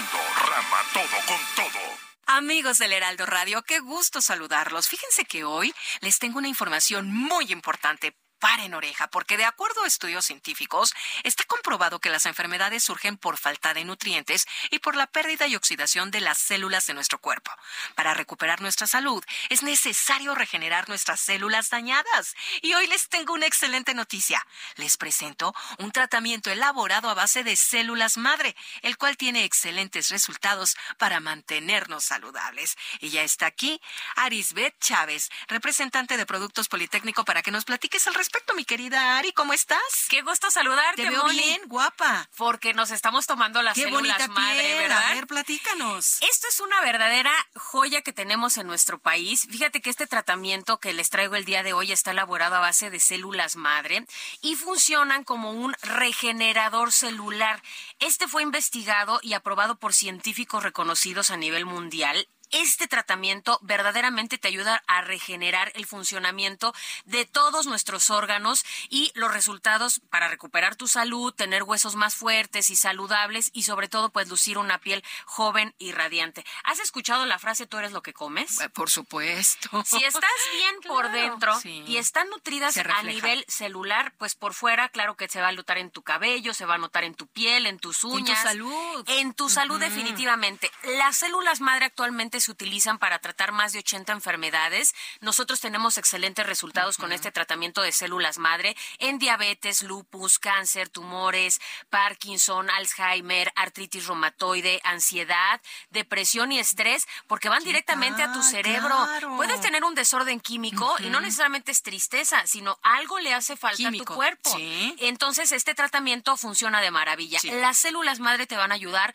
a mejorar tu sistema circulatorio, a frenar la propagación de células cancerígenas, a mejorar tu función renal y hepática y el funcionamiento del sistema nervioso central. Este tratamiento, cada cápsula es riquísima en antioxidantes. ¿Cómo andamos buscando los antioxidantes? eh? Y además Siempre. los tomas por separado. Sí. Esta cápsula te contiene la cantidad de antioxidantes necesaria y te va a dotar una gran cantidad de nutrientes a todo tu cuerpo. Ari, ¿con solo tomar una cápsula al día mejora nuestra salud? Digo, porque si es así, ¿a dónde llamo en este momento para pedir el tratamiento? Muchos de los propósitos, yo creo que de, de año nuevo es mejorar nuestra salud. Sí. Y hoy te traigo una promoción de esas que son fantásticas y que no pueden dejar pasar. Pero el número, a ver. Tienen que comunicarse al 55 56 49 44 44. Mi sugerencia es que vaya marcando y aparte el suyo. 55 56 49 44 44. Fíjate, les vamos a enviar hasta la puerta de su casa un tratamiento de 12 meses a un precio especial. Esto quiere decir un año completo, una dotación completa de células madre para un año. Y eso no es todo. Les vamos a mandar de regalo un kit de belleza. Incluye crema, jabón y mascarilla. Pero déjame platicarte que este tratamiento está elaborado, además de células madre, trae colágeno, ácido hialurónico, elastina. Son unos poderosos componentes que sí te van a ayudar a eliminar manchas, reduce el 90% de las arrugas, de cicatrices, te eliminan imperfecciones, acné y usted va a lucir una piel que le digo maravillosa y radiante. El jabón es una delicia, exfolia la piel, elimina toxinas, células muertas y la mascarilla te va a crear un efecto lifting.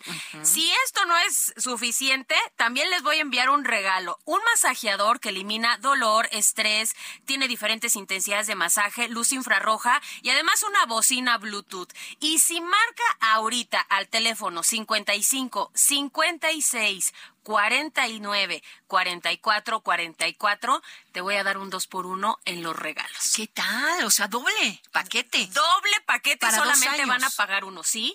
Vienen dos años de células más doble de los regalos, por eso tienen que aprovechar y marcar ya. El teléfono, Sí. 55 56 49 44 44. Ya me lo aprendí. Reciba dos tratamientos al precio de uno. Llame en este momento. Muchas gracias, Ari. Gracias. Regresamos aquí al Heraldo Radio. Son las 7 con 35, ya en 25 minutos serán las 8 de la noche. En 25 minutos serán las 8 de la noche. Sí, gran apagón en la Ciudad de México. Se lo informé aquí en el Heraldo Radio antes que nadie. Y. bueno, qué, qué- qué- qué bueno hacer referencia, ¿no? A mí, a mí me, me- da mucho gusto, pero además me da gusto ser referencia de, de canales de televisión de buenos amigos también, debo decirlo con toda franqueza. ¿no? Bueno, vamos con mi compañero Alan Rodríguez, quien nos tiene un informe de lo que sucedió en la Ciudad de México. ¿Cómo que se apagó toda la ciudad por unos minutos, Alan? Adelante, gusto en saludarte. Jesús Martín, amigos, muy buenas noches. Ya comienza a restablecerse el servicio de luz eléctrica en colonias como lo es la colonia Roma, la colonia Doctores, la colonia Obrera, la Condesa, Nápoles, Narvarte, incluso en el perímetro de la colonia del Valle, debido a unos apagones que se registraron, al parecer producto de la fuerte lluvia que se registró, una lluvia intermitente, pero que en varios minutos cayó con fuerza en esta zona de las alcaldías Benito Juárez, Cuauhtémoc y también perímetro de la colonia de la, de la alcaldía Venustiano Carranza en la zona de Balbuena hubo bastante movilización en la zona de hospitales, sin embargo, afortunadamente en todos estos puntos se cuenta con planta de energía eléctrica. Ante esta situación, la Secretaría de Seguridad Ciudadana activó el protocolo de patrullaje por parte de las patrullas que se encuentran en la vía pública, las cuales activaron pues máxima seguridad para resguardar a todas las personas que en estos momentos salen de su trabajo y se dirigen con rumbo hacia sus casitas. Todavía tenemos ligera lluvia en el perímetro del centro histórico de la Ciudad de México, perímetro también de la colonia obrera, sin embargo, esta poco a poco está finalizando. Es el reporte que tenemos, afortunadamente en este tiempo de oscuridad no se registró ninguna incidencia mayor. Bueno, menos mal, menos mal. Gracias por la información, Alan. Continuamos el 20. Buenas noches. Hasta luego, muy, muy buenas noches.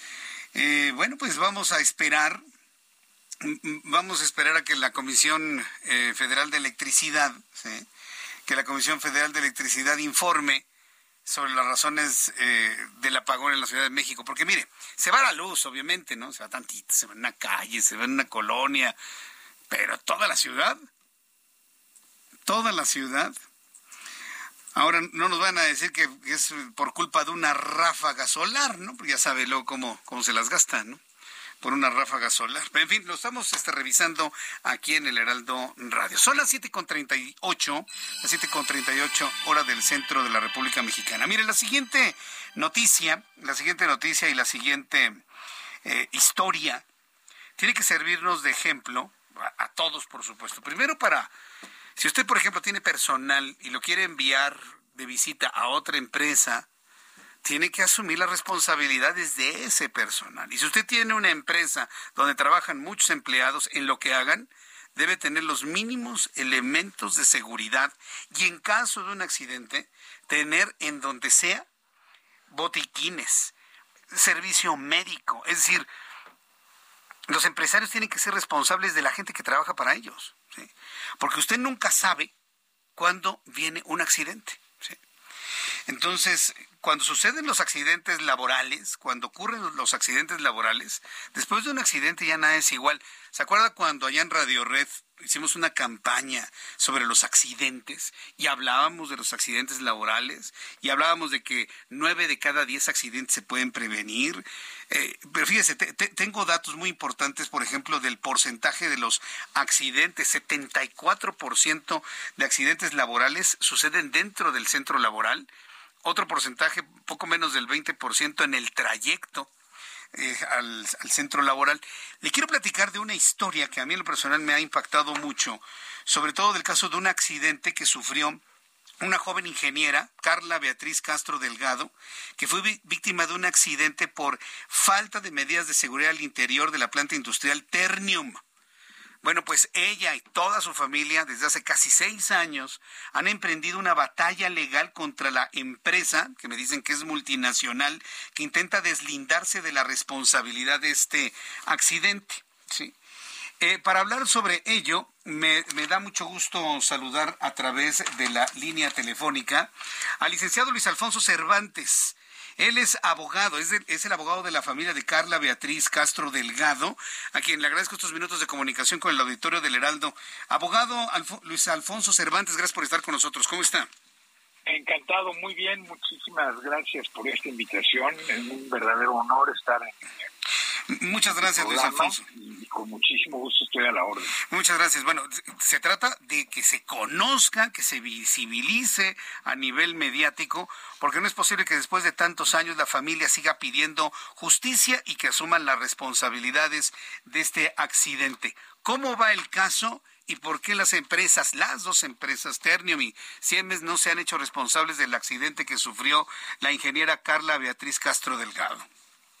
Bueno, en primer lugar, comentaría que aquí el, la pelea no nada más es contra estas dos empresas eh, aparentemente con aureolas de santidad y con eh, gobierno corporativo y con medidas de seguridad, etcétera, sino con una sino también esta pelea y esta batalla pues, es contra la corrupción en la que han incurrido estas empresas para eh, violentar la justicia tanto del fuero común de la Ciudad de México como, del fuero común de Nuevo León.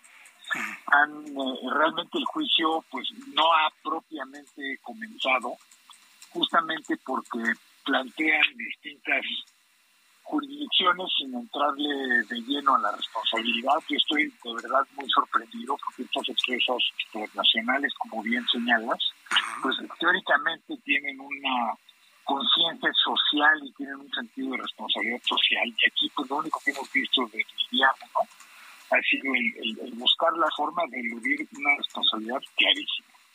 Yo no tengo todavía muy claro si es por el hecho de que la persona, la víctima, la persona agraviada es mujer, lo cual pues agarraría muchísimo esto porque no es común ver una mujer ingeniero en una planta haciendo trabajos rudos, trabajos de eh, trabajos eh, físicamente muy demandantes, pues tradicionalmente se piensa que solo los hombres puede, lo pueden hacer, entonces en primer término tenemos una mujer pues con todo lo que implica ello, con toda la valentía, con toda la voluntad, con todo el profesionalismo, de dedicarse a lo que le place, le place la ingeniería, pues se dedica a la ingeniería.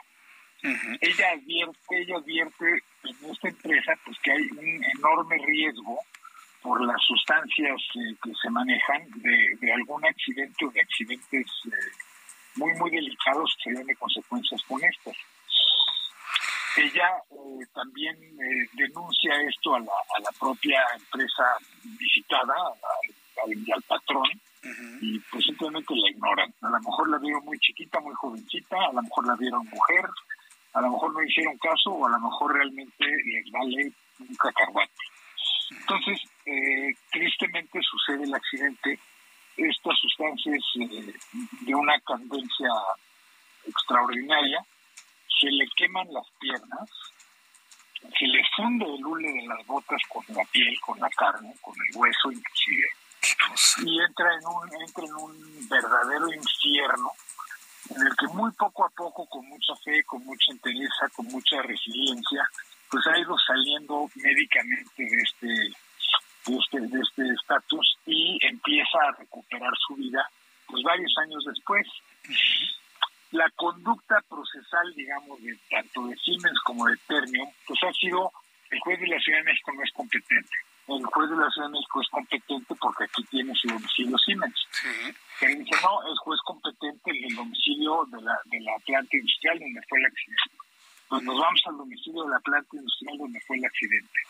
Ahí eh, se ordena que emplacen personalmente a Carla para que acuda al juzgado local de Nuevo León a hacer valer sus derechos, a presentar, a plantear su demanda y hacer valer, exigir esta responsabilidad que yo soy un convencido de que existe y ella debe ser desagraviada. No sé cómo cuantificar dos o tres años de su vida tirada en una cama de hospital con, con pues, con esta vejación, con esta humillación, pero en fin, eso ya eh, entraremos en ese tema cuando lleguemos a la sentencia. Sí, ahora, aquí el, asunto es este, que el tema es sumamente amplio como para eh, abordarlo y hacerlo visible en, una sola entrega. Deme la oportunidad, abogado Luis Alfonso Cervantes, de invitarlo mañana nuevamente en nuestro programa de noticias para poder seguir hablando de, de, lo, de lo que viene, ¿no? Porque yo no sé qué es lo que le esté doliendo más a ella y a la familia, la lesión en sí misma o la ignorancia, eh, en la indolencia en la que han caído estas dos empresas para no responder por un accidente, que es responsabilidad de ellos por la falta de, cuidado en el manejo de sus sustancias y la falta de atención médica. Ya estuve leyendo todo el caso y es verdaderamente indignante. Acépteme una llamada mañana, abogado, ya nos hizo el planteamiento, y mañana díganos en una segunda entrega, ¿qué es lo que sigue hacia adelante y qué respuestas han, han obtenido de las empresas hasta este momento. ¿Qué le parece? Perfecto. Perfecto, encantado. Sí, mañana mismo me vuelvo a comunicar con usted, eh, abogado, y gracias por estar aquí en el Heraldo. No, gracias, gracias a ustedes, el honor es mío. Muchas gracias, abogado, que le vaya muy bien. Es el abogado Luis Alfonso Cervantes, es el abogado de Carla Beatriz Castro Delgado. Es un caso que nos ha llegado y que le vamos a llevar el seguimiento hasta que Ternium y Siemens contesten, respondan por el accidente de esta joven mujer y que le ha venido peleando desde hace casi seis años. Son las siete con cuarenta y seis horas del centro de la República Mexicana. Peló unos ojos el ingeniero Carlos Álvarez Flores, presidente de México Comunicación y Ambiente. Ternium, ahí fue el accidente. La muchacha se cayó en, un, en una olla de, de metal fundido. Sí. ¿En qué instalaciones? ¿En dónde? ¿En qué ciudad? En, en, en, Nuevo León. Ah, oh, bueno, ese es un tema. Y la empresa que le había enviado qué- es Siemens. qué- y ta- y tampoco. Qué triste lo que me está haciendo. Yo tengo otra sorpresa ahorita platicando. No, eh, pero- ¿conoce otra. Ternium allá en Uy, Nuevo León? Por supuesto, por supuesto. Es famosísimo Ternium. Sí. Por su contaminación. Ahorita platicamos. No me diga. No, bueno, por favor. Algún, alguna, eh, ¿cómo dicen? Alguna eh, facultad. Sí. Algún, alguna gracia, como decía mi abuela. Es que debes tener una gracia. O sea, que tienes que saber hacer algo. sí, ya Entonces, veo. sí saben hacer. Pero contaminan terriblemente, pero bueno. Bueno, lo, lo- lo platicamos. A ver si la próxima semana me platica. Yo mañana voy a tener en segunda entrega al abogado. Hasta que pues, estos señores pues, respondan, ¿no? Sí. ¿Qué nos tiene hoy, ingeniero? Pues Dice que es una hablar- sorpresa. Yo, yo quería hablar, sí, yo quería hablar de las sequías, porque pues ese es un tema también muy No hay importante. agua. Ni va a haber. No, no me diga eso, Sí, no va a ingeniero. haber, ¿Cómo o sea- que no va a haber? O sea, ¿quién va a hacer que llueva? ¿La Conagua o quién? No. Uno de los de las danzas Este estas es que hacen tema. con No, que vamos, a, que vamos a bajar las nubes. pollo negro. No, que vamos a... Una danza. a- a- ¿Cómo dicen? A bombardear. A bombardearlas. Vamos a bajar las nubes. Ah, eso Y dijo si no Samuel nubes, García. Por eso, espérame. Ya las bombardearon y Pero ya si- llovió. Por eso, pero si no hay nubes, pues no puedes bombardear nada. Bueno. Pero bueno, el tema es este. Monterrey, o sea, Nuevo León hoy está en boca de todos. No solamente por el agua, no solamente por Tesla, ¿verdad? que es lo que presume el señor gobernador eh, Samuel García. No, la contaminación. O sea, el problema de, de- de- de Nuevo León, o sea, de la zona metropolitana, es que Nuevo León y su conurbación es el campeón nacional y de las más contaminadas del mundo en material particulado. PM2.5 micras o micrómetros y PM2 y PM10. Las 10 no tienes problema porque se quedan aquí en el pulmón, te lastiman los pulmones, te los irritan. Pero las PM2.5 atraviesan las células neumocitas, que así se llaman, y van al torrente sanguíneo.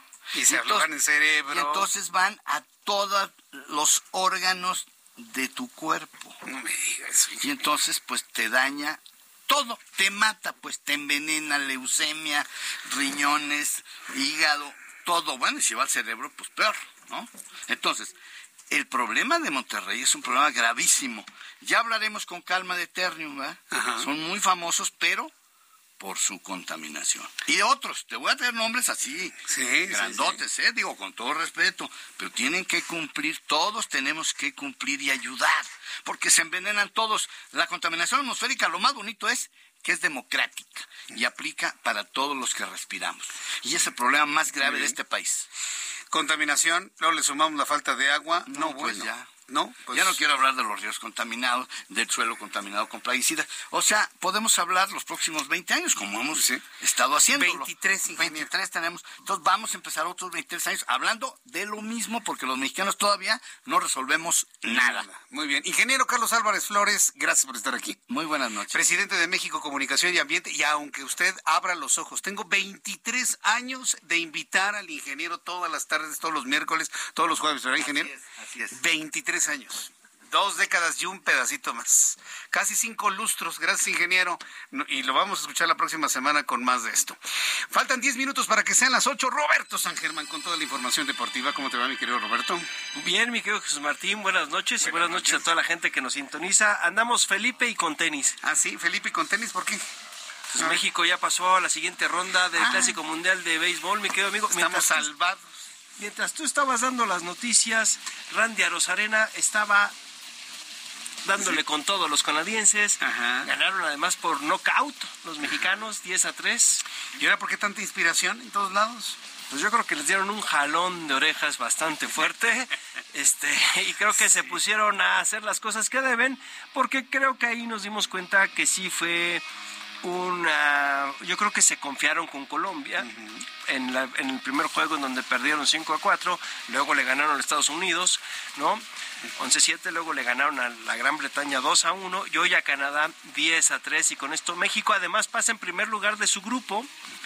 Y vamos a ver contra quién se enfrenta, seguramente sería Puerto Rico, que trae un trabuco, ¿eh? buena pelota juegan los, por- los puertorriqueños, entonces, pero ahí van los mexicanos haciendo bien las cosas, mi querido amigo, y con esto, pues bueno, pues la verdad es que se pusieron las pilas.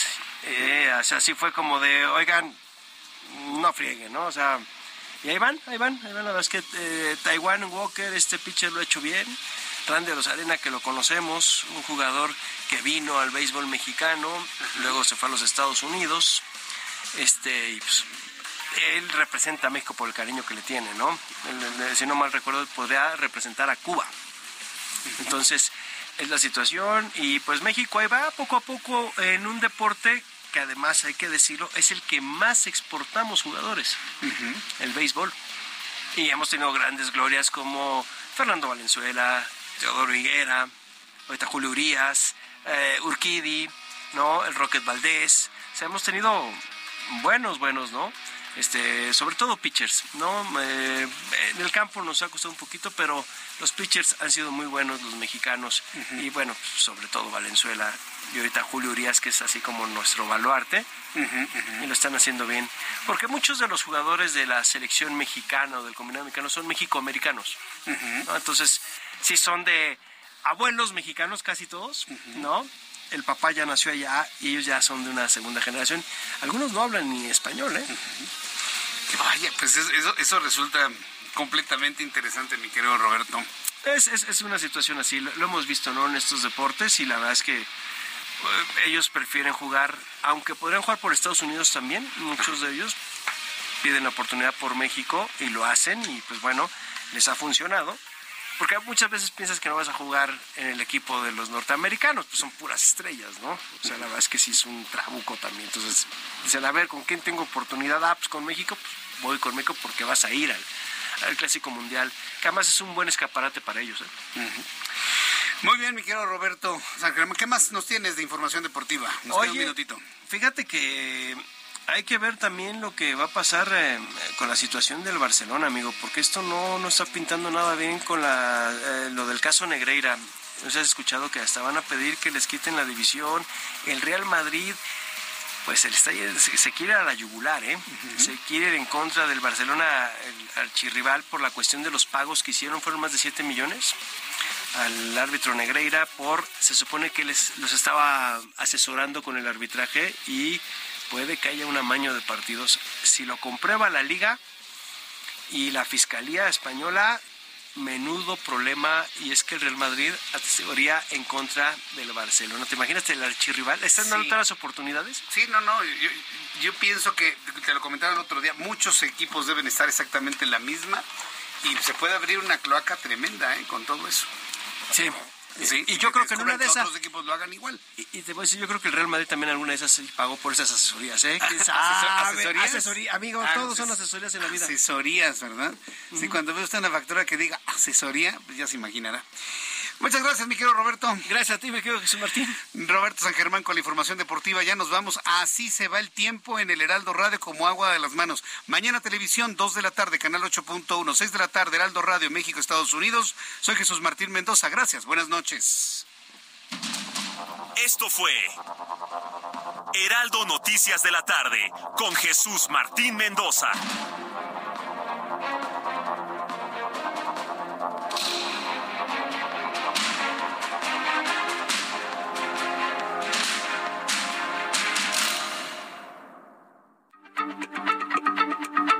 Heraldo Radio, la H se lee, se comparte, se ve y ahora también se escucha.